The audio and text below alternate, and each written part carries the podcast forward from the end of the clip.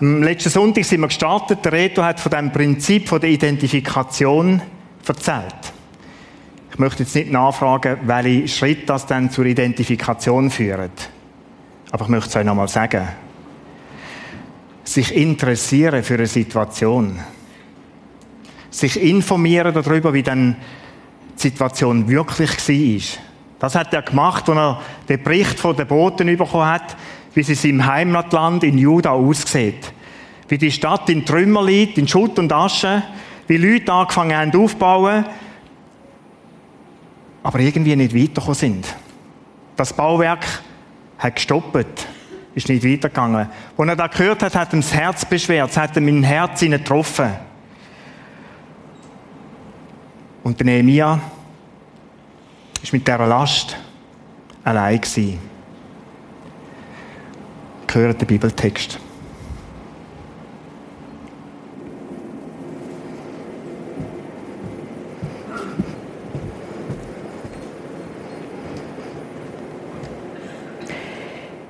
Im Monat Nisan, im 20. Regierungsjahr vom König Artaxerxes, hat der König ein Fest gefeiert. Und der Nehemia hat den Wein serviert.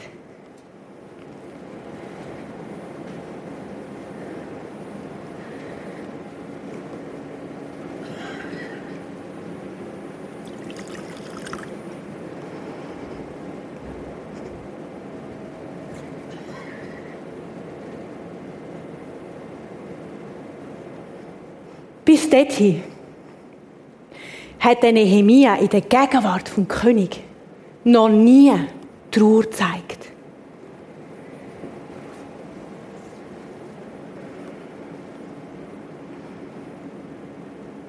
Nehemia,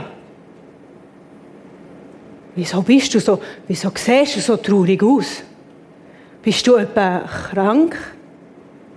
Nein. Nein, dich belastet etwas. Oh, da ist der Nehemia fest verschrocken. Lang lebt der König. Wie könnte ich fröhlich sein? Die Stadt, wo meine Vorfahren begraben sind, liegt in Trümmer. Und Tore sind verbrennt worden.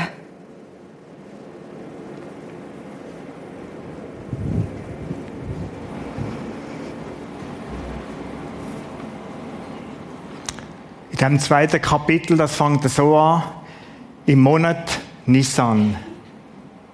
Jetzt liest man so da daher und denkt, ja, was ist der Monat Nissan? Der Monat Nissan ist der April.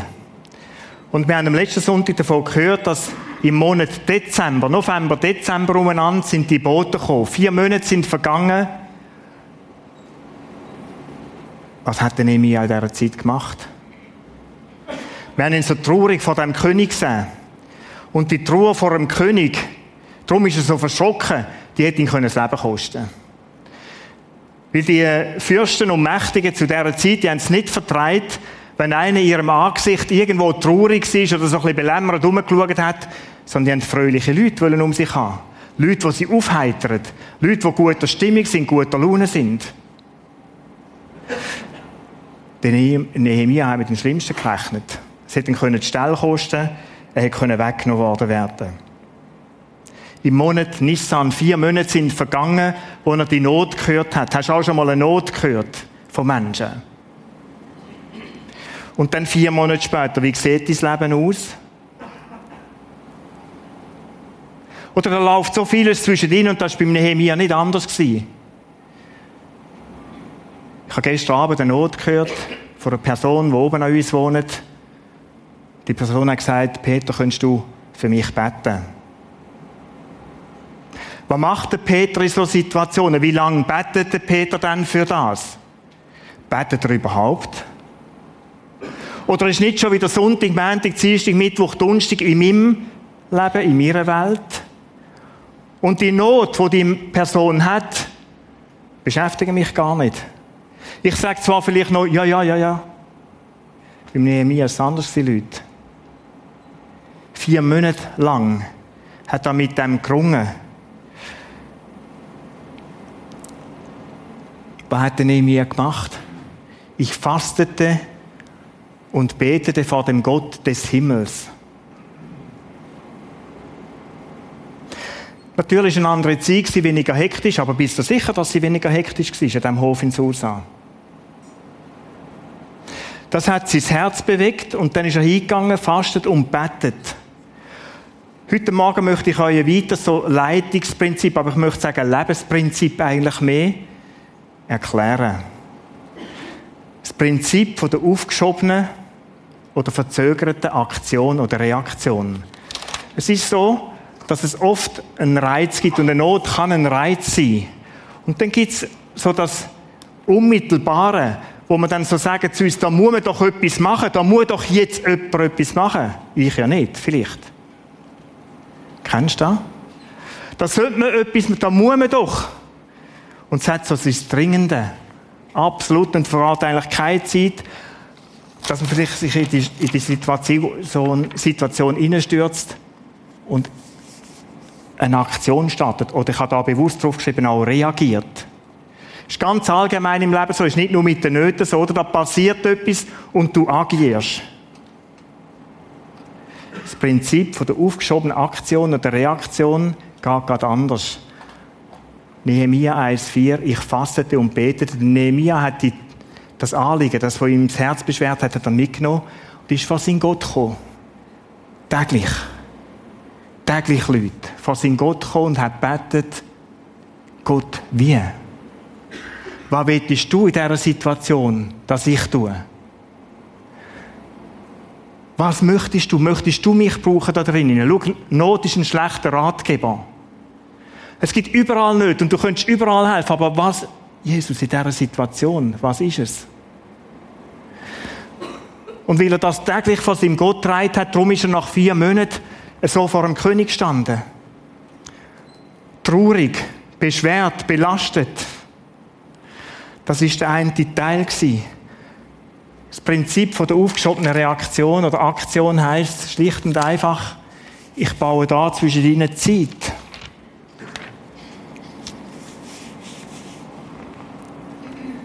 Zeit. Was ist das für Zeit? Was mache ich in dieser Zeit? Ich möchte da so einen einen Dank untereinander tun von Sachen, die man alles machen kann. Schau, es ist gut, wenn Sachen, die dich ankommen, Herausforderungen, was es immer ist, wenn du die von Gott bringst. Zeit kann man auch einfach vergehen lassen. Selbstverständlich. Es kann Zeit vergehen und du merkst in drei Monaten nicht mehr oder weißt nicht mehr, was war. Zeit ist nicht einfach nur gut, wenn sie vergeht. Ich muss die Zeit gestalten, Zeit mit Betten. Wir lesen von Fasten. Eine fast vergessene Disziplin. Ich kann in dieser Zeit fragen, Gott, wie? Gott, was denn? Gott, ich. Ich kann planen. Und so weiter. Der Nehemiah hat die Zeit von Gott genutzt, hat mit ihm darüber geredet. Und in dieser Zeit hat er Klarheit bekommen, was Gottes Plan ist. Und da ist der Nehemiah nochmal verschrocken. Nehemiah, du bist mein Mann. Und wenn er eine Frau gewesen wäre, hätte Gott gesagt, du bist meine Frau. Nehemiah, er hat darum gebetet, wie helfen, was helfen. Du bist mein Mann. Nehemia, du bist meine Frau. Der Nehemia war Mundschenk, war nicht Architekt, war nicht Baumeister, er keine Ahnung, wie man Mauern aufbaut, wie der Tempel gebaut werden Kein Plan. Er war Mundschenk. Gott Mensch mich? Ich habe keinen Plan von dem. Ich kenne mich aus in der Weinsorte. Ich weiß, wann ein guter Wein ist und ein schlechter Wein ist. Ich kann schauen, dass deine Speisen nicht vergiftet sind, mein König. Aber ich und aufbauen, Stadtmauern bauen, Meinst du wirklich mich? Nehemia, du bist mein Mann. Das ist entstanden in dieser Zeit von Gott. Nicht bloß einfach losrennen. Meinst du mich? Ja, ich meine dich. Und er hat Klarheit bekommen, wie das, das soll geschehen. Jetzt ist da in einer anderen Hinsicht ganz ein schwieriger Entscheid gewesen, mit dem zu leben. Es hat eine Situation gegeben, die ein paar Jahre vorher war, im Buch Esra lesen wir von dem. Die gehören wie zusammen, Esra und Nehemiah. Da sind nämlich mit dem Esra zusammen ein paar tausend Leute schon nach Juda gegangen. Und die haben angefangen, die Stadt aufzubauen, den Tempel aufzubauen, das ist ihm auf dem Herz gelegen. Und jetzt hat es Leute rundherum, befindet die Mächte, die haben keine Freude an dem. Und die haben die Juden verleumdet. Die haben dem Artaxerxes, einem König, der der Nehemiah Mundschenk einen Brief geschrieben. Und gesagt, Artaxerxes, unbedingt stoppen. Willst du denn wirklich, dass man die Stadt wieder aufbaut, die so aufrührerisch ist gegen dich? Wo in der Vergangenheit so viel Ärger gemacht hat? Willst du das wirklich? Fass mal nach. Lass deine Gelehrten mal über die Bücher gehen und dann wirst du sehen, dass es nicht gut kommt. Da hat der Artaxerxes gemacht und ich möchte aus dem vierten Kapitel im Esra vorlesen, was er diesen Leuten zurückgeschrieben hat in einem Brief. Der Brief, den ihr an uns gesandt habt, ist mir deutlich vorgelesen worden. Also ich habe verstanden, was er meint. Ich habe Befehl gegeben und man hat nachgeforscht und gefunden, dass diese Stadt sich von alters her gegen die Könige empört hat und dass Aufruhr und Aufstände darin verübt wurden. Auch sind mächtige Könige über Jerusalem gewesen, die über alles geherrscht haben, was jenseits des Stromes ist und denen Steuer, Zoll und Weggeld zu entrichten war. Und jetzig. So gebt nun Befehl, dass man diesen Männern wehre, damit diese Stadt nicht gebaut wird, bis es von mir angeordnet wird. Und seid hiermit gewarnt, dass ihr in dieser Sache keine Fehler begeht. Denn warum sollte der Schaden groß werden zum Nachteil für die Könige? Als nun der König, der Brief des Königs Artaxerxes von Rehum und Simasi, dem Schreiber, und ihren Genossen verlesen worden war, eilten sie nach Jerusalem zu den Juden und wehrten ihnen mit Gewalt und Macht. Der Nehemiah hat von dem gewusst. Er ist Mundschenk, sie vertrauten am Königshof. Er hat gewusst, dass da ein Erlass draussen ist, die Stadt soll nicht aufgebaut werden. Passet auf, dass ihr keine Fehler macht, hat der Antragsherr ausdrücklich gesagt. Und ich kann mir vorstellen, wie der Nehemiah gerungen hat von Gott. Gott, meinst wirklich mich? Du weißt doch um die Situation, du weißt doch, ich kann nicht. Doch, Nehemiah, du bist mein Mann, meine Frau. Okay, Gott, wenn du willst, aber dann musst du mitkommen, dann musst du die Türen auftun. Ich habe keinen Plan, wie das soll gehen. Ich bin, ich bin Mundschenk und nicht Baumeister. Und so viel Einfluss habe ich dann auch wieder nicht auf den König. Du bist mein Mann. Bist mutig, hab keine Angst. Ich komme mit.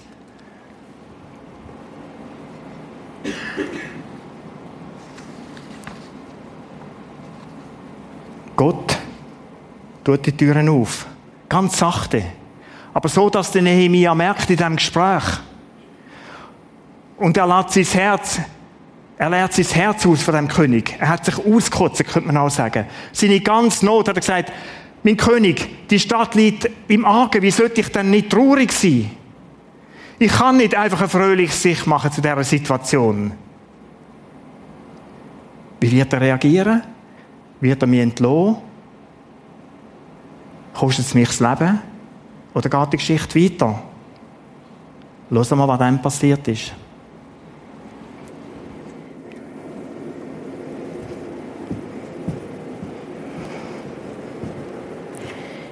Der König hat das Leiden gesehen vom Nehemia und gespürt.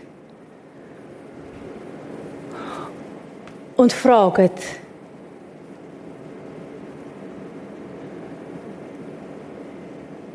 warum bittest du mich? Da fleht der Nehemiah zum Gott vom Himmel und sagt, mein König, wenn es du für richtig haltest und du mir vertraust, so schick mich nach Judäa, in die Stadt, wo meine Vorfahren begraben liegen. Ich möchte sie wieder aufbauen.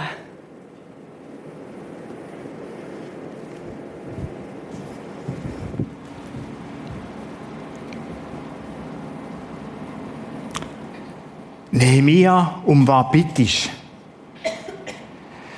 Ich kann mir vorstellen, dass der Nehemia mit zittrigen Knien vor dem König gestanden ist. Und jetzt die Frage, um was bittest? Die Reaktion hätte total anders können sein, 180 Grad anders. Nehemia, was fährt in dich? Was ist in dich gefahren? Die Stadt wird nicht aufbauen, ich kann erlassen lassen. Die Stadt bleibt, wie sie ist. Ist völlig anders. Gott ist am Türen auftun. Nehemia, was erbittest du? Spannend.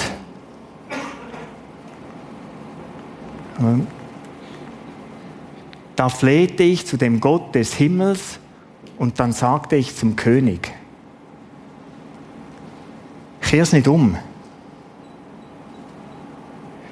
Schau, vor dem Reden ist es gut, wenn immer der Moment kommt, wo du mit Gott darüber redest. Das Prinzip von der verzögerten Aktion, Reaktion, auch da wieder im ganz Kleinen, im Mühbereich. Da flehte ich, und es steht die andere Übersetzung, da hat er ein Stoßgebet zu seinem Gott gesprochen. Ich kann mir vorstellen, das ist ein Gedanke, das ist nicht mehr. Natürlich ist er nicht von seinem König abgeknündelt. Aber so das alltägliche Stoßgebet. Jesus, ist es die Tür? Und wenn er innerlich gehört hat, Gang, Gang. Da flehte ich zu dem Gott des Himmels und dann sagte ich zu dem König. Kennst du die Situation, wo du merkst, es geht die Tür plötzlich auf, du hast um etwas bettet, Gott schon lange bettet und plötzlich macht sich da Spältchen auf. Soll ich, soll ich nicht? Soll ich, soll ich nicht? Ich? Jetzt? Ist der Moment? Nein, doch, wohl. Also Gedanken, die in dir drin sind in diesem Moment. Und das ist im Nehemiah nicht anders gegangen. Da flehte oder rief ich zu Gott und sprach zum König. Und mit Mut und Überzeugung hat er dann zu seinem König geredet. Es ist immer wieder die Frage, oder? Was soll ich in so einem Moment dann sagen? Wie soll ich es formulieren? Und du findest mehrere Stellen in der Bibel. Ich habe die Vaters genommen, die ich gefunden habe, wo Gott zu Menschen sagt, ich will dir schon zeigen, was du reden sollst in diesem Moment. Mose, der hat die gleiche Situation gehabt. Was soll ich denn? Ich kann nicht reden. Bla, bla, bla, bla, bla. Kennst du auch und ich auch. Wir können schon reden. Aber dann, wenn es darauf ankommt, fallen uns das Wort nicht ein. Der Mose hat schon reden Aber die Herausforderung war riesig von dem Pharao. Ich will mit deinem Munde sein und dich lehren, was du sagen sollst. Unterschrieben, lebendiger Gott. Dem, wo alle Macht gehst im Himmel und auf Erden. Ich, nicht du. Ich durch dich, nicht du. Nicht aus deiner Weisheit, nicht aus deiner Kraft, nicht aus dem, was du alles kannst. Ich durch dich. Das ist wie Geschichte hinter, Geschichte hinter der Geschichte vom Nehemia. Gott durch den Nehemia.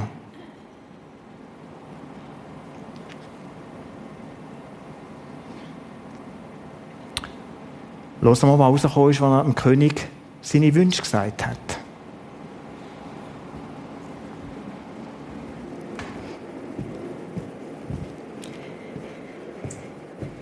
Der König und neben dem Königin fragen dann, wie lange geht deine Reise? Wann kommst du wieder zurück?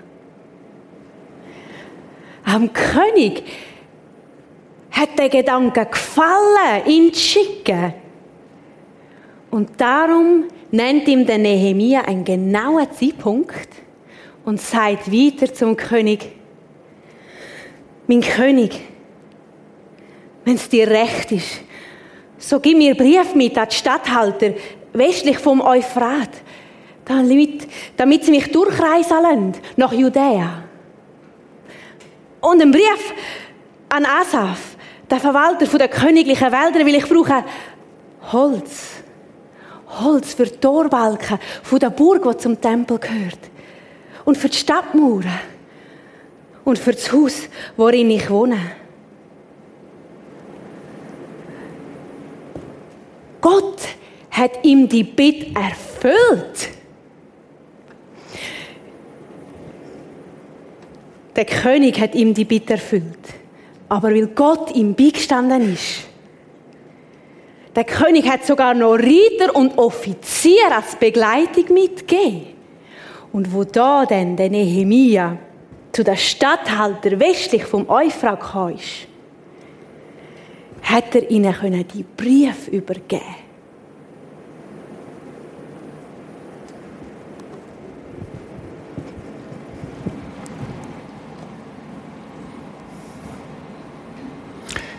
Im Vertrauen auf Gott, wo ihn beauftragt hat und im Wissen, das ist das, was Gott von mir will, ist der Nehemiah jetzt richtig kühn geworden. Schon ein bisschen frech, aber es ist nicht frech. Da ist im, im Sein mit Gott, vor Gott, ist ein Plan entstanden, wie das soll funktionieren. Und er hat eine genaue Zeit können sagen. Wir lesen im Nehemia-Buch, dass der, der Murbau etwa zwei Monate lang gegangen ist. 58 Tage, dann sind sie fertig gewesen. 58 Tage. Und dann lesen wir doch den verrückten Satz da drin. Und es gefiel dem König, mich hinzusenden. Oder wenn du das so durchliest, am Morgen im Halbschlaf und denkst, ja, das ist ja nicht besonders, oder? Leute, das ist wahnsinnig. Oder sind ein paar Jahre vergangen, da hat der König einen Erlass erlassen, dass man die Stadt nicht aufbaut. Einfach nicht mehr. Und jetzt wieder ruft er seine eigenen Worte. Und es gefiel dem König, mich hinzusenden. Das ist ein Wunder. Das ist ein Wunder. Der Nehemiah, der muss das Herz gejuckt haben, innerlich. Hat er ja so vermutlich nicht zeigen können aber er hat gemerkt, die Türen, die Gott auftut, wow, jetzt sehe ich, was da könnte werden. Und er hat den kühn werden lassen. Und hat gesagt, König, ich sollte Brief haben, dass sie mir glauben, dass es beglaubigend ist, dass ich durchziehen kann. Weil die haben gewusst, wenn da einer kommt und will helfen mit so etwas, fertig um. Oder mit Macht und Gewalt widerstehen. Der bittet, gib mir die Brief mit beglaubige mich in dem. Und dann habe ich noch etwas ganz Verrücktes. Ich sollte noch Holz haben. Und zwar nicht aus Jerusalem oder Juda, sondern Holz aus deinen Wäldern. Könntest du einem Asaf auch noch einen Brief schreiben? Für den Tempelbau von meinem Gott Holz? Wo er sich da gehört hat, sagen, hat er alle gedacht, bin ich jetzt übergeschnappt? Was sage ich da? Schon ein bisschen frech. Aber er hat es mit Gott abgemacht. Du brauchst Holz. Bitte König drum, der hat. Dem König hat das gefallen. Unglaublich. Noch vor ein paar wenigen Stunden hat die Situation unmöglich geschonen, dass so etwas könnte geschehen. Und jetzt ist die Tür so weit offen. Und er hat ihm das mitgegeben. Und jetzt kommt ein spannender Satz. In den Sprüchen, wo man lesen, des Königs Herz ist in der Hand des Herrn wie Wasserbäche. Er lenkt es, wohin er will. Nimm den Satz mit.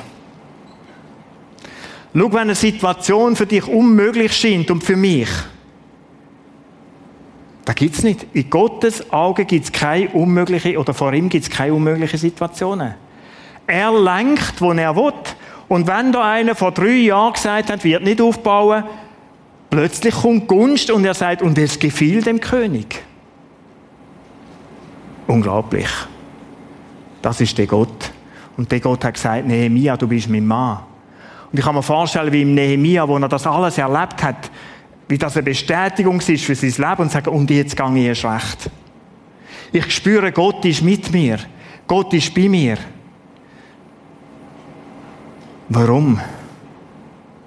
Nicht, weil der Nehemia so gut war, einzigartig, besonderig oder irgendetwas, weil die gute Hand meines Gottes mit mir war, weil die gnädige Hand, so kann man das auch übersetzen, meines Gottes mit mir war. Der Gott gibt Mut. Der Gott beauftragt gibt Mut. Er öffnet Türen. Und er ebnet die Situation so, dass ein Wunder kann geschehen und etwas, was unmöglich geschonen hat, plötzlich möglich wird. Das Prinzip von der aufgeschobenen Aktion oder Reaktion. Von wo hat denn Nehemiah die Sicherheit gehabt? Vor seiner Zeit mit Gott? Hätte nur etwas ein bisschen dahergestammelt und gelabert, einfach so aus dem Bauch raus, da wäre nicht gut gekommen. Aber der König hat auch gespürt, der Mann hat eine Überzeugung. Ich möchte Fragen mitgeben, um darüber nachzudenken. Ganz persönlich. Das erste ist mehr ein Hinweis. Schau, dort in dem Umfeld, wo du lebst, bist du nicht einfach zufällig. Nicht in der Nachbarschaft, nicht in deiner Familie, nicht am Arbeitsplatz und wenn es dann noch so stinkt zwischendurch. Der Nehemiah ist nicht einfach zufällig Mundschenk in diesem Hof. Obwohl er vielleicht den Sinn nie verstanden hat, dass er dort jetzt mal Mundschenk sein Du bist nicht zufällig dort, wo du bist. Gott möchte durch dich wirken.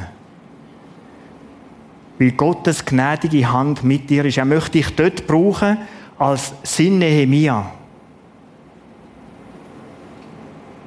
Und die Frage, die ich dir mitgeben will, wo stehst du in dem Umfeld, wo dich Gott reingestellt hast, wo du lebst, in so Situationen, wo du dich, wo Menschen drin leben, wo du siehst, die haben vielleicht schwierige Situationen nicht oder bräuchten eine Ermutigung, einen Trost.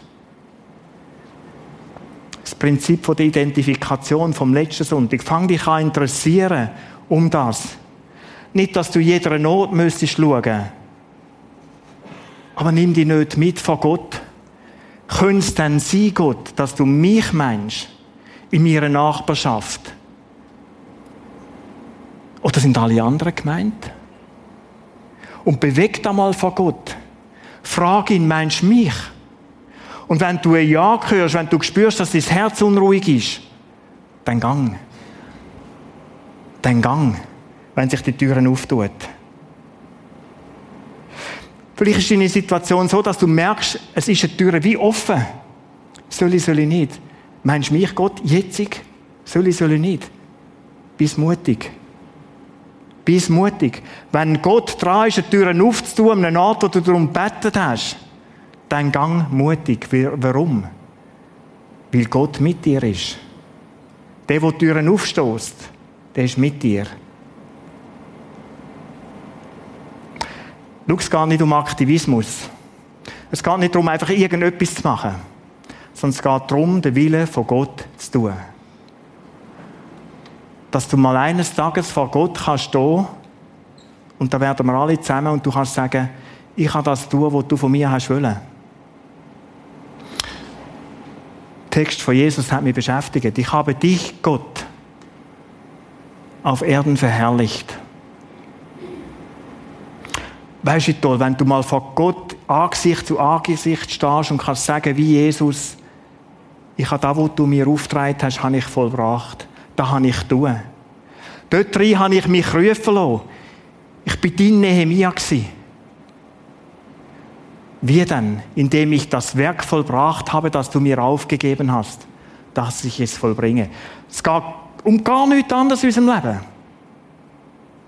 Oder wenn du nach Sinn und Zweck von deinem Leben fragst, es geht genau um das. Wille Gottes tun. Nicht aus deiner Kraft, nicht aus meiner Kraft, nicht aus unserer Kompetenz und dem, was wir alles können, sondern Gott durch dich. Ist im Nehemiah ganz, ganz deutlich. Ich durch dich. Du bist nicht der Baumeister, der Architekt. Überlass an mir.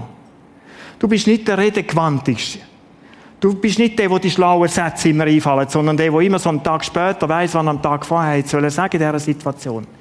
Ich durch dich. Ich möchte dir Wort geben.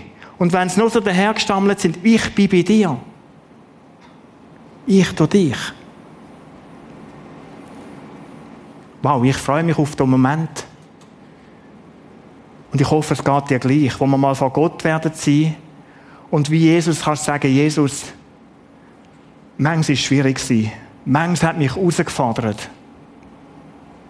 Manchmal bin ich am Ende von meiner Kräfte gewesen, habe nicht mehr ein- und ausgewusst. Aber da, was du mir aufgetragen hast, da habe ich tun. Und wenn er dich in die Arme nimmt und sagt, schön bist du da. Danke, bist meine Bote in meinem Boot auf dieser Welt. Vielleicht bist du heute Morgen da und denkst, ich hätte es nötig. Der Reto hat es am letzten Sonntag gesagt. Du bist selber in so Situationen, die dich herausfordern und hättest es nötig, dass ein Nehemiah zu dir kommt. Schau, den Nehemia im Himmel, Jesus Christus, und das ist der wirkliche Nehemia. Der hat beim Vater alles verloren. Hat den Thron verloren, alles, was er hatte. Im Philipperbrief können wir darüber nachlesen. Und hat sich erniedrigt und ist auf die Welt gekommen, um mit deine und meine Nöte hineinzustehen. Um deine und meine Nöte zu kümmern. Vielleicht ist das dein Schritt heute Morgen, wo du sagst, Jesus, ich bin bis über meine Kräfte herausgefordert. Komm du in mein Leben und kümmere dich bitte um meine Nöte. Vielleicht ist das dein Schritt. Und erst nachher die schwierigen Situationen oder dort, wo Menschen Trost brauchen, was immer in ihrer Nachbarschaft, in deinem Arbeitsplatz. Du kannst Gebet in Anspruch nehmen heute Morgen, was es auch immer ist. Vorne im Kino, links an der Bühne oder auch da im Saal, links von mir aus gesehen. Da sind Menschen da, wo du einfach dein Herz einmal ausschütten und beten mit ihnen. Vielleicht auch miteinander um Gottes Willen fragen. Möchte beten. Jesus, ich möchte dir danken, dass du der bist, der die Herrlichkeit verloren hat beim Vater, dass du auf die Welt gekommen bist. Es steht, dass du dich erniedrigt hast und es hat dich erniedrigt zu tiefst, um unsere Nöte, unsere schwierigen Situationen hineinzustehen. Ich danke dir, dass du den Weg auf dich genommen hast. Ich danke dir, dass du gekommen bist, zuallererst um mich zu erlösen von der Schuld, die mich kaputt macht, die uns Menschen kaputt macht. Danke, hast du uns Freiheit geschenkt in dir. Und Jesus, das ist ein Privileg, dürfen wir in deinem Werk schaffen. Es ist ein Privileg, dürfen wir Boten von dir sein in dieser Welt. Bis heute hast du Barmherzigkeit auf deinem Herzen für alle Menschen. Brauch uns in diesen Umfeldern, wo wir leben. Danke, dass du mitkommst, dass du Türen öffnest, dass du Kraft gibst, dass du Wort schenkst, wo wir reden sollen. Du durch uns. Danke. Amen.